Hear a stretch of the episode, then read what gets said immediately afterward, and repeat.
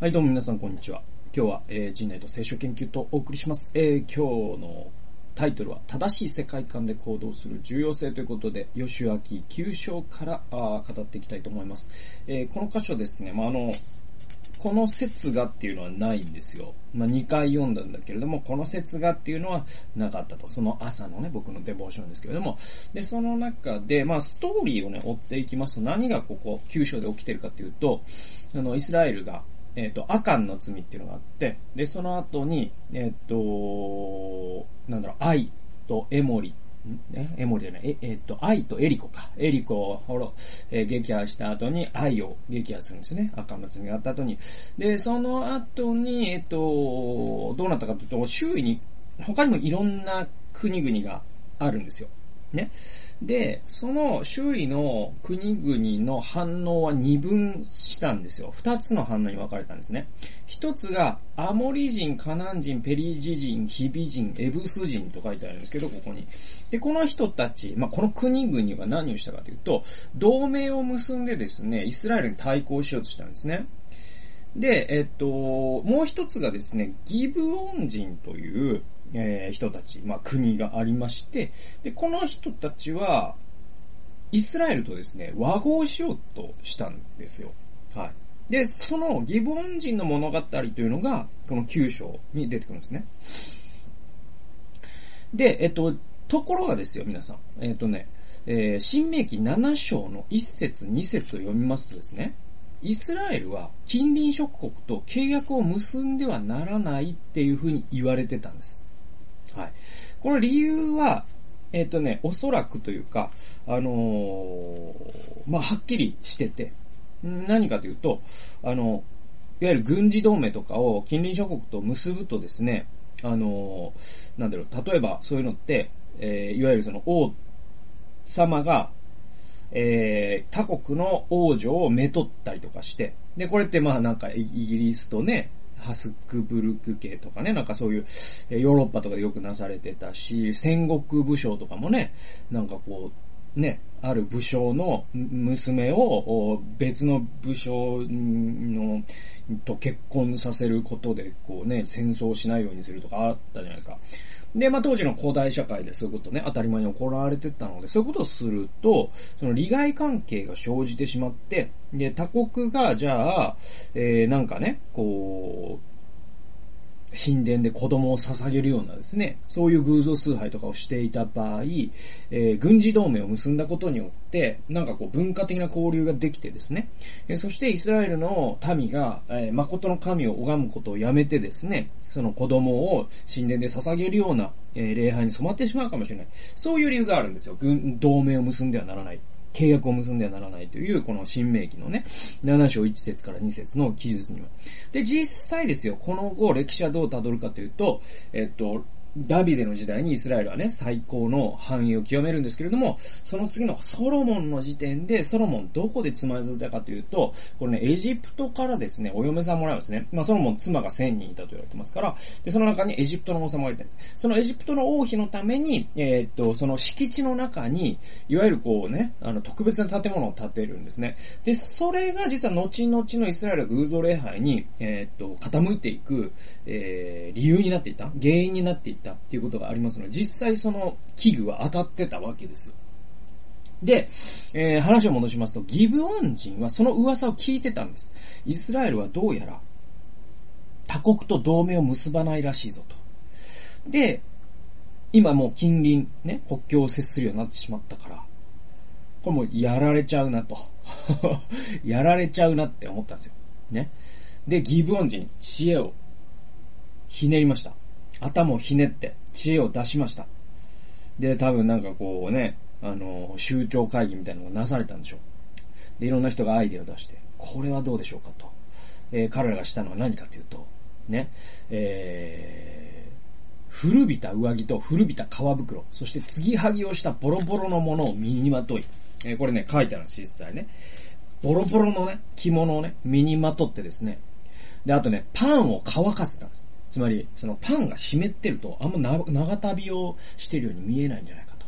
ね。で、もう、ボロボロのものをまとって、もう長旅をしたからパンも乾いて、ね、えー、もうね、もう衣の裾もボロボロですわ。つって。もうここまで来るのそうですね、もう1ヶ月ぐらいかかりましたかね、なんつって。えー、で、えー、っと、ヨシアの元に来るんですよ。で、我々ちょっと遠い国からやってきまし、て。で、遠い国なんで、ちょっとイスラエルさんね、ちょっと和平交渉しませんか？と。で、なんかこう、近隣とは同盟結んじゃいけないって、なんかね、決まりがね、あの、そちらであるそうなんで、我々でまあもう安心してくださいと、もう1ヶ月ぐらいかかる場所から来ましたんで、あの、講和しませんか？つって。で、ヨシアは本当にお前たちね、あの、遠くから来たんだな、つって。え、じゃあ、よかろう、つって。で、和を講じたんです。で、盟約を結んだんですよ。ね、我々は、ね、えー、っと、ギブオン人を攻め、攻めない。互いに不可侵条約を、ね、日露不可侵条約みたいなのを結んだわけですよ。ね。で、まあ、ロシアを破ったんだけどね。終戦間際ね。で、まあ、それが北方領土問題が繋がっていくと。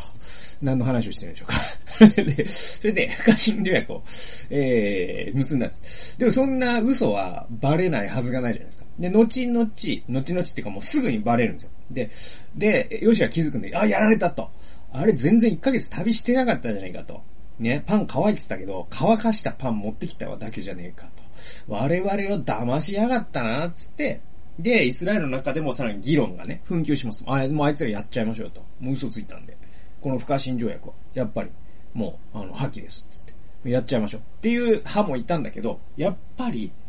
契約という、やっぱりね、ユダヤ人といえば契約の民ですから、契約をもう結んでしまったということは絶対なので、やっぱりギブオン人は滅ぼさないことにしようというふうに、ヨシアは決めたんです。で、実際ですね、これ面白くて、この契約どこまで続いてるかというと、後々第2サムエル章の、あ、ごめんなさい、第2サムエル記の20章に出てくるんですけれども、えっ、ー、とですね、サウル王がですね、この契約を破ってギブオン人を殺害した時に、その災いがイスラエルに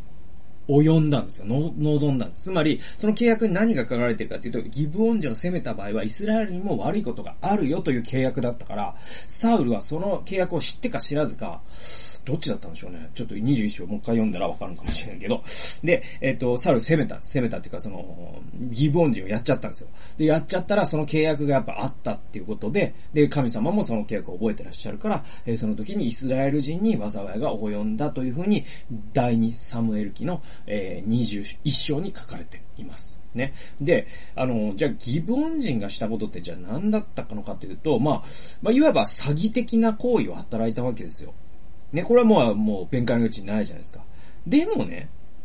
彼らは正しい動機に基づいて動いていたっていうことは言えるんです。それは何かっていうと、えっ、ー、と、遊女ラハブのところでちょっと説明したことと全く同じことなんですけども、全能なる神への恐れっていうのがギブオン人を突き動かしたんですよ。で、実際この後どうなるかというとですよ、ね、ヨシュアは、あなたたち嘘ついたからこういうことがあるよって言ったんです。で、それはどういうことかっていうと、えっ、ー、とね、九章のね、うんとね、こう書いてあるんですよ。えー、えー、っとね、ここに書いてる。23章です。3節今、あなた方を呪われるあなた方の中から奴隷たち神の家に使のために焚き木を割る者と水を汲む者が絶えることはないってあるんですよ。つまり君、君たち嘘ついたから、その神の神殿でなんか下働きを今後ね、することになるぜって、えー、ヨシアは言うんですよ。で、実際、この獅子孫孫ですね、ギブオン人は、えー、神殿の下働きをする人として、えー、サウル時代にも描かれるんですね。はい。で、だけれども、これね、仲介書でも書いてあったんだけれども、ヨシアはですね、ここでね、呪いを宣言したんですよ、ギブオン人に対する。でもですね、この呪いというのが彼らにとっては祝福とすらなってるわけですよ。自分たちに手に職を得るということでもあり、イスラエルの中で地位を得ることができる。もしそうでなかったらもう滅ぼされてたわけですからね。えー、だから、神の国の中で呪われた民となるのは、神の国の外で祝福された民よりも優れてるんですよ。ね。あのー、これ詩篇だったかなね。主の大庭に住む一日は、その外で過ごす千年にも勝ると。まあ、そういう話なんですよね。で、ギギブオン人にはそれが分かっていたわけですよ。つまり彼らは正しい世界観を持っていたので、正しいものを恐れ、そして正しい政治的判断をすることができたわけです。ね。だから正しい世界観を持ち続けるというのが我々にとってどれだけ大事かってことです。我々のね、世界を見るレンズを常に磨いていく。で、それは主にあって磨いていくってことですね。で、我々が何を恐れるのかっていうのが、その我々の世界観によって決まってきますからね。なので、神様を恐れるなら、えー、ここで不正を働いてはいけないなとかですね。ね、ね、不正を働いたらめちゃくちゃ儲かるかもしれない。でも神様という方をもね、恐れるならそんなことは絶対できないわけじゃないですか。で、その恐れは正しいんですよ。でも正しいものを恐れないえー、恐れることができないと、我々は人生において致命的に誤った決断をしてしまう可能性がありますので、我々はいつもこの世界観をですね、神様のレンズで世界を見るということを、えー、我々身につけていく必要があるということです。で、まあ、このね、YouTube、ポッドキャストも、えー、聖書的世界観というものを、えー、聞いてる人と、人がですね、えー、日々聞いていくことで、いつの間にか聖書的にこの世界を見るようになっていた。まあ、そんなラジオ、そんな YouTube を目指して、えー、これからもですね、僕、えー、情報発信していきますので、何かのお役に立てていただけたら嬉しいなと思います。そんなわけで今日は、正しい世界観で行動する重要性、えー、というタイトルでお送りしました。最後まで聞いてくださってありがとうございました。それではまた次回の動画、および音源でお会いしましょう。さよなら。